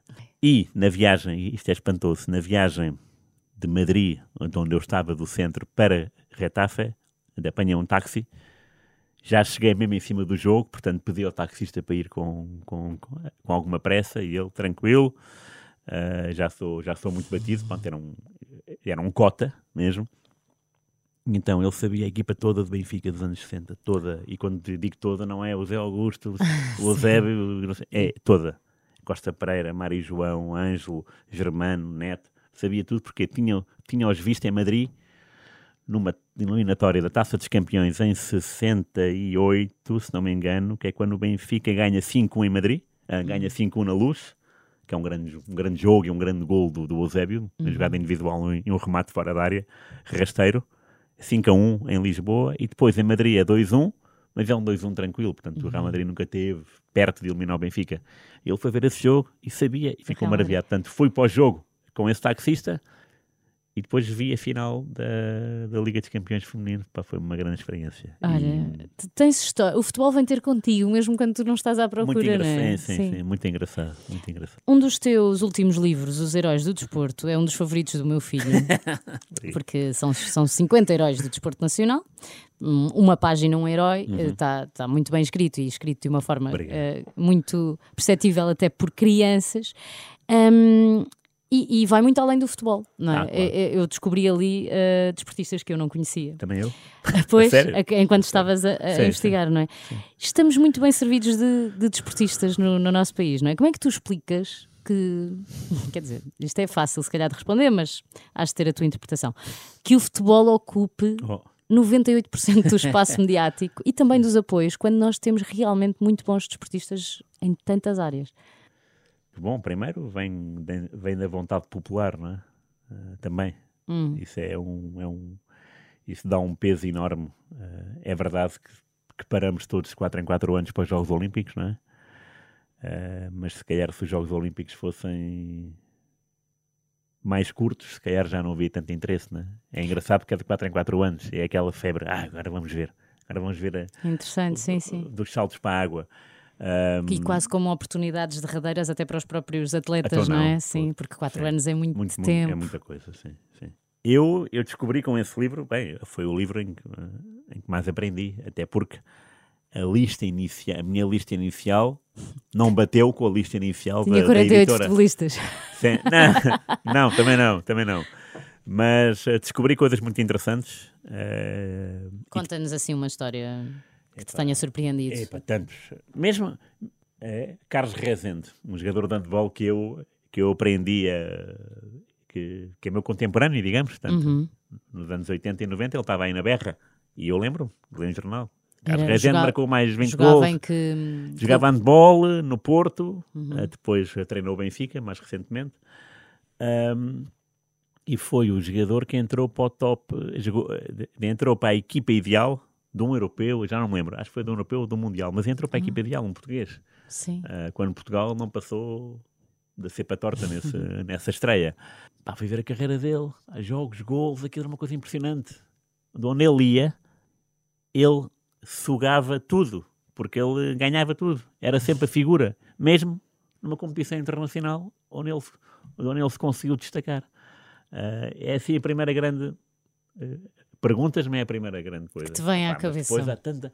há tantos- Sim, eu ouvi. eh, tens, tens, por exemplo, lá a Fernanda Ribeiro, Ah, por é? exemplo. sim, que é sim. por acaso das desportistas que eu tenho, é das minhas memórias mais antigas. Lembro-me dela ganhar eh, o ouro. Eu lembro-me onde estava e com Uhum. Ok. quem estava. Estava É. numa festa da aldeia e, e, e havia uma televisão gigante e ela estava eh, a dar a sua. Não era conferência de imprensa, mas estava a dar a sua primeira grande entrevista ok, sim. à RTP depois de, de ter eh, ganhado. E tu falas disso, ela conseguiu ganhar medalhas entre. É, pá, sim, um Oito, sim, imaginemos, sim. 87 e 2000, Era. todos os anos ela ganha uma medalha Tudo, de alguma tudo. coisa. Internacional. Internacional. E às vezes ganham mais do que uma, do não é? uma. Incrível. Incrível como é que É. tu consegues manter-te manter-te assim. Sim, Tens que ser mesmo um, um herói, vá, ou, ou alguém que E está. se calhar naquela altura isso passou, não digo que, que terá passado ao lado, mas Uhum. eh, não teve a força que teria o futebol, não é? Sim, não E teve. Isso é pena, claro que é. Eh, Nós damos muito valor, eu acho que, que damos muito valor às medalhas, mas não, mas, mas é uma coisa muito efêmera, não é? Eh, rapidamente tu te esqueces Sim, da, sim, sim. daquele desportista ou daquele desporto. Claro, sim, sim, Sim. Falta, falta manter isso. Falta. Mas eu acho que já estamos a conseguir. Mesmo o handball que estavas a falar aí, o handball acho que tem crescido imenso, Muito. temos dado muita. Sim, há muitas modalidades engraçadas. Lembro-me do, do voleibol de praia, da dupla, o Maia e o Branho. Ah, sim, também, sim, sim. Eh, ainda por cima, o Maia estava sempre a ver o jogo perto de mim, os jogos do Sporting, A sério? perto de mim, na, na bancada à frente da, da central, da, da Paula. Nunca foste lá sa- saber duas ou três coisas Nada, sobre ele, nada, fazer nada, três ou quatro perguntas. Nada, nada, nada. Imagino-te a fazer isso. Olha, vamos às viagens agora, Rui. Até porque já, já estamos a falar há uma hora, ainda não, não falámos. eh, A sério? Pô. Sim, sim. Ah, Mas eu quero falar muito disto contigo, porque quero começar aqui pelo Interrail que tu fizeste. Tu tiveste que dormir na rua em Florença, 98, yeah. Porque perdeste o último autocarro para a pousada de juventude. Perdeste? Calma lá, Porquê, perdemos. porquê que perderam esse autocarro? É a pergunta. Isto é importante para perceber como é que o Rui reage às adversidades. Também. Porquê é que perdemos? Ora bem, conhecemos, se a minha memória não me atraiçoa, conhecemos duas mexicanas. Pronto. E, hum, O resto, se não quiseres contar. não, e jantámos, e pronto, obviamente que o plano não era ir para a pousada à hora de, do recolher obrigatório, era continuar a noite. Ah, elas estavam num, num hotel ou num motel e nós ainda ludibriámos o segurança do hotel. Do hotel para tentarem entrar para também. tentar. E entramos. O problema é que elas estavam a dividir um quarto com mais pessoas. Hum. Ou melhor, o quarto tinha mais camas. E elas, quando saíam, quando saíram para jantar, não havia. As camas estavam desocupadas, portanto, Hum. daria hipótese para, para convívio. E quando elas chegaram, estavam lá para pessoas. E então optámos por. Tivemos que ser, pronto, era esse o trato, né? Se estiver vazio, tudo bem, se não. E aconteceu que tivemos que voltar para, para trás, só que a pousada estava fechada e já nem havia autocarros, então ficámos a dormir mesmo à porta da estação eh, ferroviária. Mesmo à porta da estação ferroviária, onde havia um- uma casa de hambúrgueres à frente, onde nós pensámos e equacionámos a passar lá à noite, mas estava tão mal frequentado que, pá, não, vamos mas é dormir ali ao pé, ao pé no chão. Num banco de jardim. Não, não era mesmo no chão, mesmo no chão. Junto de outros eh, backpackers, né? Ah, e, e até mendigos, mas isso não retira brilho a, Florença. Eu ia, eu ia dizer isso. Florença continua linda, apesar de tudo. Pois claro. Tu, tu adoras viajar, não é? Sozinho ou acompanhado. Viajas eh, para conhecer outros países e, e culturas, incluís muitas vezes os jogos de futebol. Viajas de mochila às costas, também viajas com malas como as outras pessoas, não é? Malas de porão. Ahm, já viveste duas vezes no Brasil, já fala- falaste sobre isso algumas vezes aqui. Porquê o Brasil e porquê duas vezes? Eh, A primeira vez, em 2002, foi entre Foi o- outubro Foi a tal, eh, a tal licença a sem tal vencimento. licença. As duas foram licenças sem vencimento, mas a primeira foi provocada por esse meu amigo com quem fiz o Interrail, o João O Bruno, João. o João Bruno Mendonça. Fomos para o Brasil numa de eh, curtir a vida, meio ano. Ele surfava, tu não. Eu não, eu não. E a terra eh, de Itacaré Era um. Era um, era um é- Onde é ainda que hoje é um ponto Itacaré? microscópio. É, É na fica Bahia? na Bahia. Na Uhum. Bahia. Tinha praias, tinha e tem, praias belíssimas. ah, tinha só uma rua, por assim dizer, era a Rua da Pituba. Ah, foi lá que, que tivemos cinco meses. Era um Brasil muito calmo esse. Ah, muito, muito calmo. Pá, foi uma vidinha. O, o primeiro mês e meio, o que eu dormi no primeiro Estavas mês e meio a para. precisar. Sim, estava. Eu lembro de, de- de irmos para a praia, praia deserta, em outubro, portanto ainda não era verão, era, era primavera. Uhum. Ah, E aquilo Itacaré era, era no meio do. Não era no meio do nada, era. era portanto, era colado à costa, não é? Uhum. para ter mar. Ahm, e era um ponto de passagem, não era ponto de passagem, para ir lá das pessoas tinham mesmo que querer ir para lá. Portanto, não, era, não era pelo meio de, Sim, de não alguma coisa. passavas para ir a, a Não outro sítio. Não, era, não é turístico? Ah, era muito. Ah, Por causa do surf só. uhum. Agora então Era deve esse estar tipo de- eh, de super, eh, super já vou evoluído. investigar. Sim, Quando estiver a ver o Maradona, Vê lá, vê lá, vê lá. vou ao mesmo É tempo que isto já foi há marcar 20 a minha viagem. 21 anos. Já foi há muito Pois, tempo. sim, entretanto, as Aquilo, era, mudam. aquilo era muito. Pronto, era um, E era quando voltaste a segunda vez foi para o mesmo sítio? um- Não, aí foi por. eh, A minha namorada era de Belo Horizonte Uhum. e eu também estava. Isso foi em 2006, portanto foi conheceste quatro cá? anos. Sim, em Lisboa. E senti necessidade de, de acompanhar Ok. para ver como é que se, se resultavam as coisas. E, e aí tive quatro meses. Também Foi- foi licença sem, sem vencimento. Ah, Mas aí E já aí- ias com o objetivo de. O objetivo era outro, não é? Já, já- Sim. e já pensavas certamente em arranjar trabalho lá, não? ah, não, eu sempre pensei em, em voltar para o Record.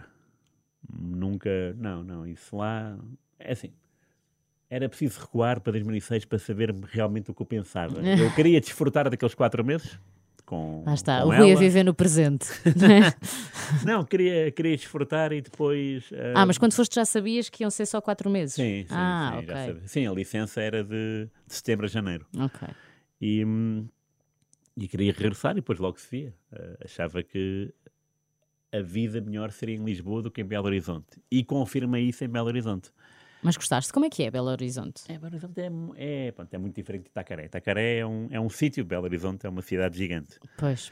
Uh, Itacaré diverti muito mais porque estava com um amigo, um grande amigo, né, Uhum. enorme, e as aventuras são incontáveis. Uh, quando está com a namorada e com os pais da namorada, as aventuras não são incontáveis. Embora No meio de prédios. eles madurassem e houvesse, houvesse uma boa química. Um, e até com os amigos, os Uhum. amigos da, da Cristina. Isso, isso foi ótimo. Mas uh, faltava muita coisa. Uh, primeiro faltava o trabalho. Eu adorava o que fazia, ainda hoje gosto Começaste a sentir. Ah, e comecei a sentir a falta de. E queria regressar a, a Lisboa. Portanto, quando bateu o Natal e o Ano Novo, em janeiro, tipo dia 2 ou dia 3, eu ia-me embora dia 30, Uhum. já não estava lá. Queria, queria regressar e voltar a escrever. Até por, eh, porque, quando há bocado falaste ah, de eu ter dito que o coração do texto era o início, eu aprendi isso no Brasil, em 2002, em Tacaré, porque enquanto o João surfava o dia todo, Tu lias a revista Placar. eu lia a revista Placar e ficava, pá, lia e relia. Ah, comprei, sei lá quantas revistas, mais de 50 na boa. Então ap- apreendeste um bocadinho daquela maneira de, de escrever incrível foi, que os brasileiros têm. De foi um escrever e de falar. A comunicação Sim, deles sim, é incrível. Sim, nem Eu foi um também adoro. acho que foi muito, Foi muito mesmo, muito. E então quando cheguei cá, em 2003, senti uma mudança na minha maneira de ser e de escrever. É Mas para melhor. Sim, sim, sim. Sim, que é a maneira Foi que eu me sinto hoje mais confortável. Portanto, Uhum. 20 anos depois, é a maneira que eu acho que, que é assim que deve ser, porque antes, porque tu também eh, cresces cá, lês jornais cá e, e aquilo entra na tua cabeça, mesmo, mesmo que não queiras, está cá. Uhum. A maneira de escrever, não é? O ser, primeiro parágrafo, depois o segundo, o terceiro. E no Brasil aquilo tu entras a, a mil. Sim. E eu adorava aquela escrita. E, e atenção, muitas revistas eram revistas de época, portanto, revistas que tinham textos. Imagina, revista Placar dedicada ao Fluminense, as 20 melhores reportagens do Fluminense. Ah, E havia uma reportagem que era dos anos 70, giro. escrito daquela maneira. Devíamos ter qualquer coisa assim cá. Portanto, era o texto dos anos 70 colado. Sim. Depois um texto dos anos 90. Eu lia aquilo e ficava pá, maravilhado. E às vezes relia no próprio dia. Uhum. Porque estava numa praia Tipo, e agora o que é que eu faço aqui, né? Mas Não havia grandes Vou ler. vou ler. ler e escrever. E, e então, quando cá cheguei, sem querer, já tinha essa, já tinha essa maneira de descrever. Já viste como foi importante ires para fora para, para te expandires? E às vezes eh, acho que não damos tanto valor a, valor a isso, à importância de, Sim, sim, sim, de ir para fora como algo que nos vai melhorar. Um, e falando também em, em comunicação, na China, por exemplo, tu viajaste pelo Tibete no meio do nada, Yeah. tinhas que comunicar com pessoas que não entendiam a tua língua e vice-versa. Foi uma experiência. O que é que essa experiência te trouxe? É. Como é que ela te aumentou também? Esse dia foi. Porque há um dia que é mítico, não é? O é dia o dia em que específico em que arranjam o guia. é, arranjamos um guia para fazer. Para, para ir de ponto A ao ponto B. E o ponto A e o ponto B é uma coisa. pá, eh, nós tivemos depois a ver, muitos anos depois tivemos a ver, aquilo em linha Aquilo que reta. tinham feito. Eram 70 km em linha reta. Fizeram isso num dia. Mas não fizemos. Mas não em obviamente reta. fomos, não fomos em reta, não é? Pois. Eh, nós atravessámos coisas que eu hoje, só de pensar, não iria. Impossível. Porque se te acontecesse alguma coisa, vou, não vou por aqui. ficavas ali. Eu lembro de estar num, num desfiladeiro em que eu tinha que pôr o pé direito, depois o pé esquerdo à frente do direito, o pé direito, o pé esquerdo, Jesus. com- com mochila atrás, Sim. nas costas. E de olhar para baixo e ver, não sei o que é que era, mas assim, pedras brancas, não diria de perder de vista, mas o chão estava lá embaixo muito. E eu, pá, bastante. Isso foi em 2001, eu tinha 24. não sei também o, se Tinhas boas pernas a ainda. nossa inocência, não é? A nossa ah, sim, imaturidade. Em, em consciência, sim. Inconsciência, exatamente. Sim. Inconsciência. Tipo, epá, não, eu vou, eu vou conseguir. Pá, mas isso foi um obstáculo, porque aquilo foram. Ah, e depois o guia não falava inglês. Então para ele era tudo a virar da esquina. Não, one kilometer. E nós, Ah. na primeira vez que perguntámos, ah, one kilometer, fiz. Virámos assim, ah, pá, de repente. 10 horas, um one quilómetro. kilometer não, meu. e ele, ah, one kilometer. Ah, Ele só sabia dizer one, não sabia os outros números. final do dia, quando chegamos ao ponto B, B. que era longíssimo, o primeiro a chegar ao João, eu sou o segundo, muito atrás, e o terceiro é o guia. O guia foi o último a chegar, muito atrasado, muito cansado. No dia seguinte, o guia ia fazer o- a viagem de Houve volta regresso. e nós iríamos atravessar um rio. Isso também é uma Sozinhos? aventura. Ah, não, ah, sabíamos que, que, rio, ah, que havia um barco que fazia a transferência, Ah. mas, um, mas, um, mas um barco não é, não é um cacieiro, é um barco, não é? Sim, sim. De, uma, de uma pessoa. Um barquinho a remos. Dada para ser uma pessoa que, que vos vai levar. Ou não, Logo se vê. ou não. Então, nós começamos a descer mais um desfiladeiro, mas aí Uhum. relevado e tal, fofinho, mais ou menos, mas já. Começamos a descer e da outra margem vemos um senhor, da outra margem, lá, muito longe, para fazer sinais, ei, ei, ei. E o João tinha comprado, isto em 2001, hein? volto a Tinha dizer, tinha comprado uma coisa espetacular a um preço Hum. irrisório. Então era o quê? Era uma câmara. Uma câmara Ah. que aproximava, portanto, a, a zoom, não é? Sim, sim, sim. Fazia Portanto, zoom. ele Ele, com a câmara ele com a viu câmara- quem era. Deu para perceber que o homem estava a dizer que por ali não era, por ali. Ah, Quando nós chegássemos lá abaixo, não havia maneira de subir. ah. Portanto, ficávamos Ups, ficavam mesmo. E então, percebeu, e então, de, através desse zoom, da câmara comprada pelo João numa feira XPTO, e a câmara essa que se calhar era muito à frente para a nossa época, não é? Para, para- para os padrões da Europa, portanto, Uhum. Ele começou a perceber, ok, não, não, então não é por aqui, é por aqui, subimos, voltámos a subir tudo e descemos para outro sítio. Melhor que uns Para dar, para dar ao barco, ao Sim. barco, remos, O pronto, tal, depois lá, tal. lá nos deu boleia, o barco, curiosamente estava lá um senhor sentado, também à espera do barco, com uma espingarda. E nós, fogo, era só o que Um- faltava mas agora. um senhor local Sim, dali. sim, sim, sim, sim, sim, sim. Ele ia- ia para a caça. Exato, exato, ia. Então, para atravessarmos, depois eh, subimos da ladeira, conhecemos esse senhor, de uma forma prática, ok, tu- tchau, obrigado, Uhum, adeus, e apanhámos o autocarro para ir de volta. Eu acho que foi para Lijiang. Lijiang é uma cidade fortificada, eh, como se fosse a aldeia do, do Asterix, Uhum. que tinha hora de abertura, portanto era uma aldeia, e era património da, da Unesco, era uma aldeia Então o senhor da espingarda ia abrir a, cadeado. a porta, exato. Pá, foi uma aventura, esses dois dias foram inacreditáveis. Se nos filmassem, eu não, eu não acreditava nesse, nesse filme. Aconselharias então uma viagem ao Tibete a toda a gente? A toda a gente não, mas se calhar a quem, a quem tem o espírito de aventura, não é? Yeah. Como o teu. Boa, vou anotar. Qual é o almanac mais bonito que tu escreveste até hoje? Aquele que tu pensaste, epá, está aqui, está mesmo bem. Mesmo bem, Este este este está mesmo fixe. mesmo bem, tem que ser o da seleção, porque esse tem. Ah, esse é o que tem as histórias melhores, pois, possivelmente. é isso. Portanto, é o que dá para ter a crónica dos jogos todos. Pois, Ah, Benfica, claro, Porto e Sporting é impossível. impossível ter os jogos todos. Sim. Não haveria, não haveria papel para tanto. A seleção não. A seleção, o primeiro que nós fizemos, nós, porque a primeira vez que fomos ao Brasil, eu e João Bruno, Uhum. em 2002, em Itacaré, foi com a intenção de quando regressássemos fundar uma editora. O que aconteceu, que se chamava Almanaxi. Almanaxi Uhum. era uma, uma etnia da China. Portanto, Ah. era um grupo étnico, étnico da China. Uau. Almanaxi, yeah. a empresa durou três anos, fizemos quatro livros. O primeiro foi o Almanac do Benfica, o segundo foi o da Seleção, que até tem versão inglesa, em, eh, reduzido, só com o Euro 2004. O Almanac do Sporting, aliás, fizemos cinco livros, e o outro foi um almanac com as expressões futebolísticas em quatro línguas, português, inglês, francês e alemão. Portanto, eh, isto para dizer que nós tínhamos uma, tínhamos uma editora e a, a editora resolveu fazer para o para o Euro 2004 o da seleção, que deu mais trabalho do que Benfica e Sporting, porque envolvia mais minúcia. Era preciso ver as, as crónicas dos jogos, portanto, ir, ir a mais, a procurar mais detalhadamente jogo a jogo.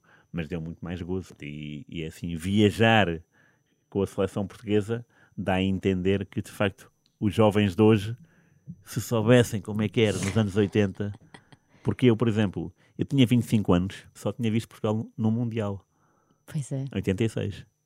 25 anos de idade. Agora, São os privilegiados. Agora é mato, não é? Agora, se não formos, é Bem, que estranhamos. Ui, Caio Carmo e a Trindade. exato, se não fôssemos. Por falar em jovens, tenho aqui uma sugestão de um livro que tu ainda não escreveste e que eu acho que podias escrever. Bora. A biografia autorizada do Cristiano Ronaldo.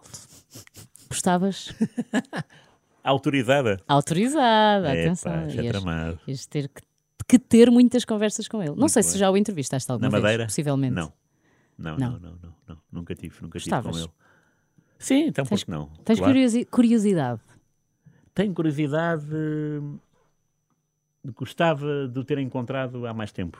Ah, quando vejo ah, talk shows onde ele esteve, e, e há um talk show que, que quando ele foi agora para, o- para a Arábia, foi um.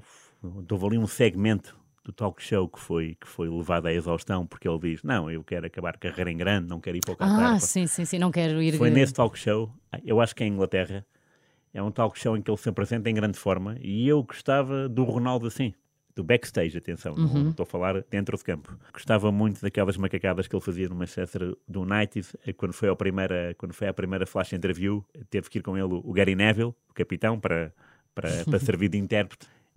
Pronto, teve piada vê-lo ah, a deitar a língua de fora e fazer uma careta quando, quando disse uma. Quando disse uma Enganou-se. Mas, sim, Sim. eh, eh, disse uma bacurada, pá, fez aquele gesto. Que agora não faria, porquê? Porque a idade dá-nos responsabilidade, não, não me parece. Isso para mim não, não me cabe. Eu gosto. Eu gostava mais quando ele era mais natural. Pronto, Uhum. Mais inocente também. espontâneo. Sim, sim. É, mas, essa, mas essa coisa do esse, esse talk show inglês, ele já é o Ronaldo, apresenta-se é lá estrela. com o Paco, sim, já é uma estrela, apresenta-se impecável, e o discurso é um discurso que eu vejo, eu vi aquilo e fiquei, é pá, saudades, pá. saudades dele mesmo. Achas que agora o, o Cristiano é muito editado? Ele próprio se edita, não é? A, falar em público. Sim, é, quer dizer, aquilo. É isso que eu sinto. Eu tenho muita curiosidade quando me perguntam quem é que tu gostavas mesmo de entrevistar. Eu digo sempre o Cristiano Ronaldo, que parece óbvio, não é? Ah, queres entrevistá-lo porque é o Cristiano Ronaldo, mas nem é por isso. Eu quero entrevistá-lo porque eu sinto que nos falta saber realmente quem é o Yeah, Cristiano Ronaldo. yeah, pois. Ah, agora, também não sei se é uma pergunta que ele saiba responder. Porque Pois, às claro. vezes parece-me que ele próprio pode estar ali com uma grande confusão dentro da cabeça, Sim. da cabeça dele. Sim, eh, mas eh, era um- é um. Obviamente que é um, é um personagem do nosso tempo e é um personagem intemporal. Ah, sim. Portanto, vai ser daqui a Vai ser 20 recordado anos, e ou 30, ou recordado e 40, recordado. 50. Vai ser recordado, até porque há muitas imagens e há. Aliás, nós temos os gols todos dele, não é? Portanto, isso é uma grande ferramenta. Já, o- já o Eusébio, o, o Nené. Pois, o- não temos tudo. não temos tudo. mas eh, há personagens que são muito que são muito mais enriquecedoras pelo motivo porque participaram em lutas lutas de, de princípios de valores e obviamente estou a falar de pessoas que jogaram nos anos 70 aqui em Portugal pá, que passaram por muito ou até pessoas que, que jogaram noutros países Brasil ditadura militar Argentina e é muito bom falar com essas pessoas porque mesmo que tu não saibas 10% do que se passou naquele país ou naquele momento ou do nosso país. Mas quando falas com eles, notas uma humildade. Quando notas a humildade, ficas mesmo estarrecido. Eu, eu entrevistei o Sócrates, do Brasil, Uhum, do Brasil. Uhum. e fiquei, tipo, maravilhado. Tipo, e nunca ouvi jogar. eh, Mas pá, era um ao vivo jogador nunca vi. ativista. Muito, é? muito ativista. E falar com ele parecia que estava parecia que estava a falar com uma pessoa. Parecia não, estava a falar com uma pessoa que tinha a ideia de como o mundo devia ser e a visão dele correspondia à minha. E era, e se calhar correspondia à da maioria, né? Só que levar isso a cabo é É, essa impossível. é a parte difícil. parte pois. difícil. E é muito interessante em países estilo Argentina e Brasil, e eu adoro a Argentina, adoro ir lá porque, eh, primeiro, que são muito eh, acolhedores, depois são muito bons comunicadores. Aquilo é uma, de uma frase a uma manchete.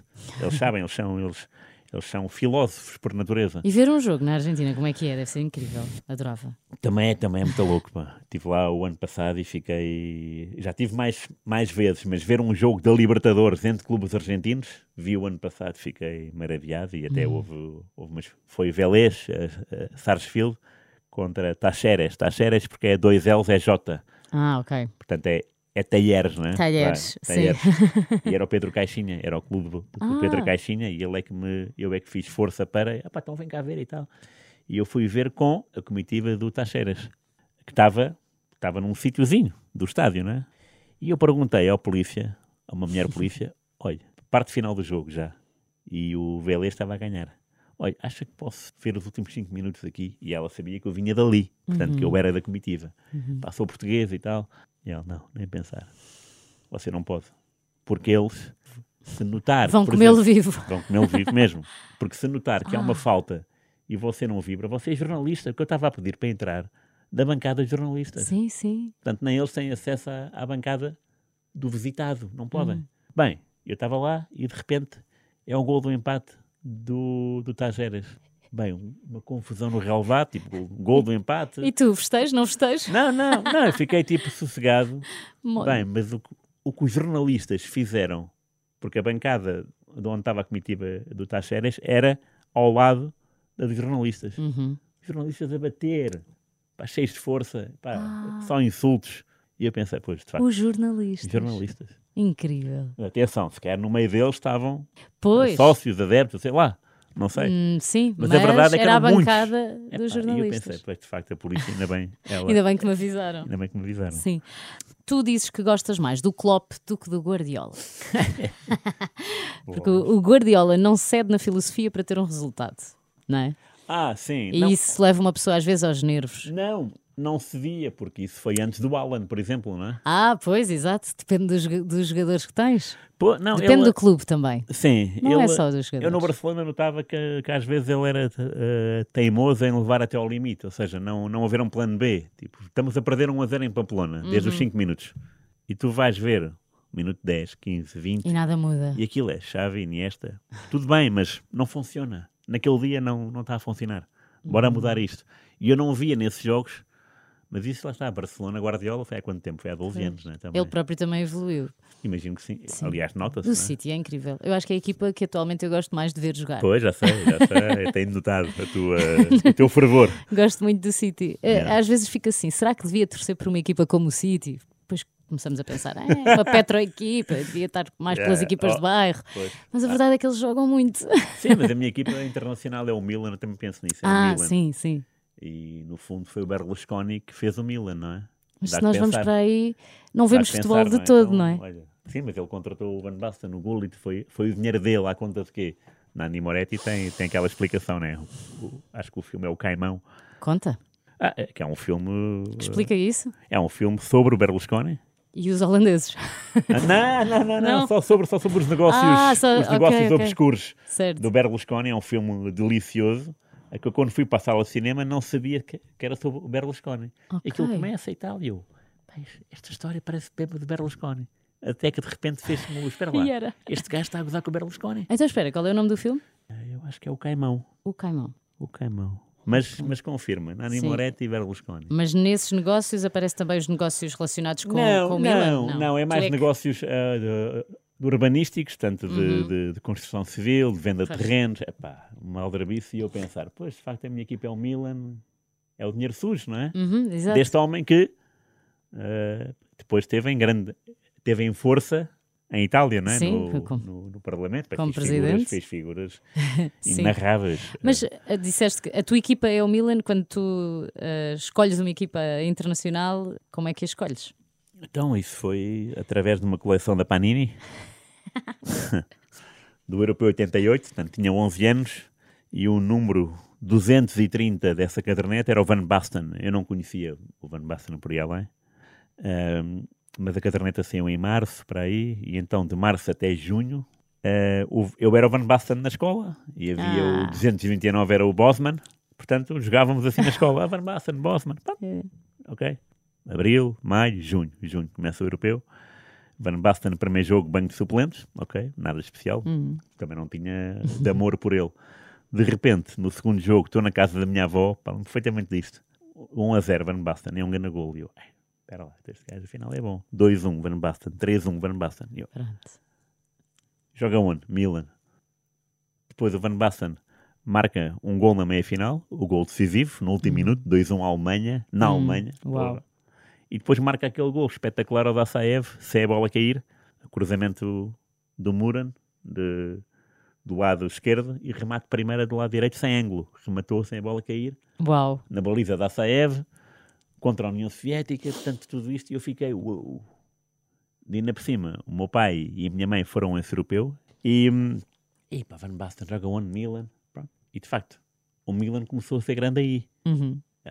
É a maneira mais, eh, Claro, mais e depois fácil de, é- de como é- encaixar, claro. não é? Então começou a ganhar, comecei a curtir. Milan. Está ligada Agora, a essa sim. memória afetiva. Até hoje tens um. Acabas Sim, por ter uma, gosto, mas não é nada que me... um gostinho. Mas eh, se escolheres uma equipa para torcer em Itália, escolhes o Milan.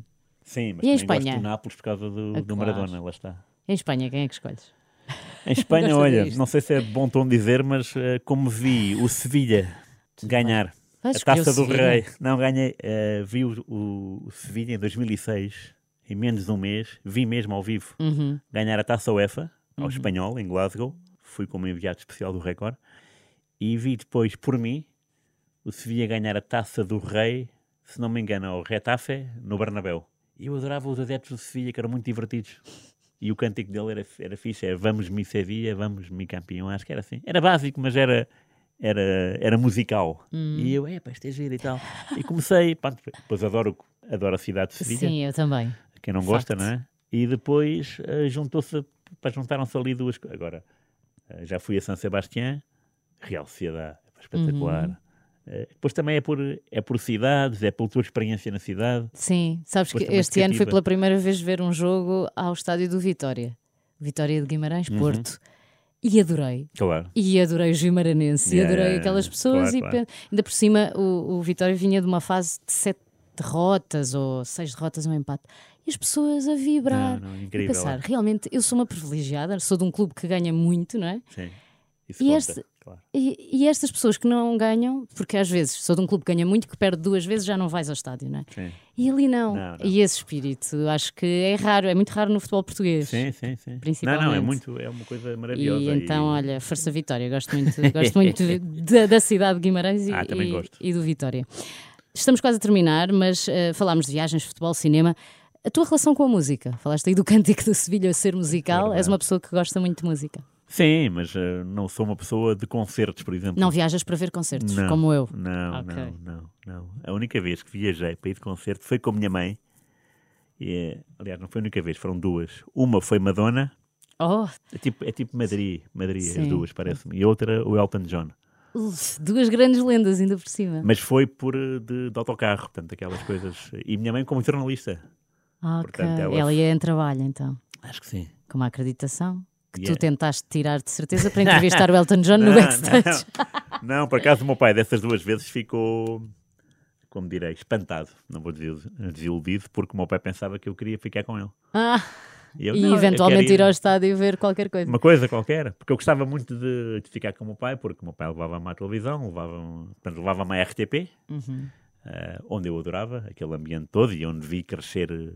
Crescer. A quem cresci fui eu, mas eh, onde vi nascer muita gente lá, Rodrigues Carvalho, eh, Miguel Pratos, eh, Giro. Gilberto Car... o Fernando Peça, lembro perfeitamente de Fernando Ah. Peça, meter-se comigo com, com coisas que estava ali tipo a desenhar num canto, não é? E ele ia lá falar comigo. Então, mas o que é que estás a fazer e tal? Lembro-me disto. E como é que ela acabava a conversa? e esta, hein? Uh, portanto, adorava esse mundo, adorava ir aos jogos de futebol com o meu pai e adorava estar com ele. Uh, mas dessas duas vezes, não. Nessas duas por- vezes escolheste a tua mãe. A tua mãe nunca se sentiu para segundo plano nessa relação tão Não, especial que tu também. tinhas com o teu pai. Não, também, também percebi, digo eu. Eu acho que eh, vocês os três faziam um- uma grande equipa, pandan. não é? Sim. Um- Tenho uma última pergunta, Rui. Tens Então. o poder para promulgar uma lei. Uma lei qualquer, pode estar relacionada com futebol até, se quiseres. Que lei vai ser essa? Uma lei, epá, uma lei. No futebol não gostavas que algo mudasse? Epá, tudo? Acabavas Ah. com o VAR, por exemplo. Sim, acabava. Acabava com o VAR, eh, obrigava as equipas a entrarem separado e não juntas. Ah, e porquê? Não era giro sentir aquela, aquela adrenalina. Tu é, Pois, entra a o- tua o equipa, aplauso puxas por ti. ela. Sim. E entra os outros, os maus. Alguma vez foi assim? Foi. Então antes era assim. Pois, para mim Era sempre brutal. foi como é agora, sim. Futebol de 1 a 11. Acho uma Os números das camisolas. Sim, Sim. 1 a 11. Porque era tão mais fixe quando estavas a olhar para, para o campo, não é? Já sabes exatamente qual a posição e, Também. e as características. Mas havia jogadores que às vezes. hum, imagina, o Helder Cristóvão, central do Benfica. Uma vez houve um Inglaterra-Portugal em 95, em Wembley, 1 a 1. O Helder foi o número 10. O Helder jogou com o número 10 da seleção em, em Wembley. É, percebes? Essa Sim. magia dos números também tem. E era um central. E era um central. Ah, que não jogou central, jogou ali no meio. Mas pronto, não Ah, interessa. Mas não jogou no Sim, meio, tipo sim. maestra. Jogou no meio, ali para tampão, número 6, vá. Mas foi o número 10. Isso tem magia no balneário. Pá, então como é que é? De 1 a 11, como é que é? Quem é fica com 11? Quem fica com Ah, o mas 6? tu, tu por ti podia ser uma coisa decidida jogo a jogo? Então, eh, então, mas era assim. Ah, ok. Havia pessoas que tinham manias, não é? Por acaso eu Obviamente. achei que não, achei que Número começava era de trás, Magé. pois, e de trás Não, para a frente, não, é? não, O não. um, o guarda-redes e depois não, não, não, não. isso era- com a ponta de lança on, Pois, número 11. Não, não, não. Isso era, isso era assim.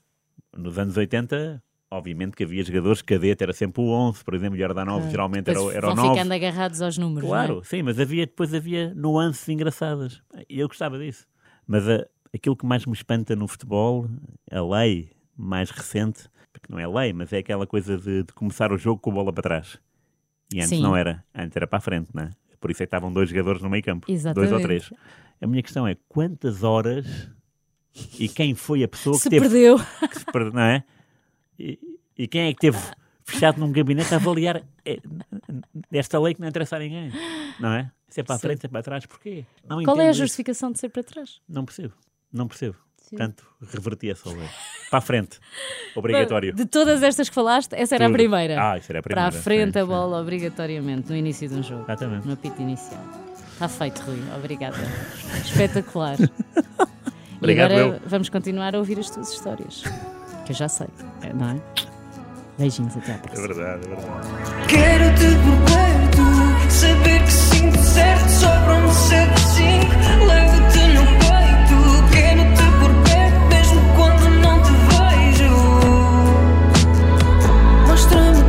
rosto.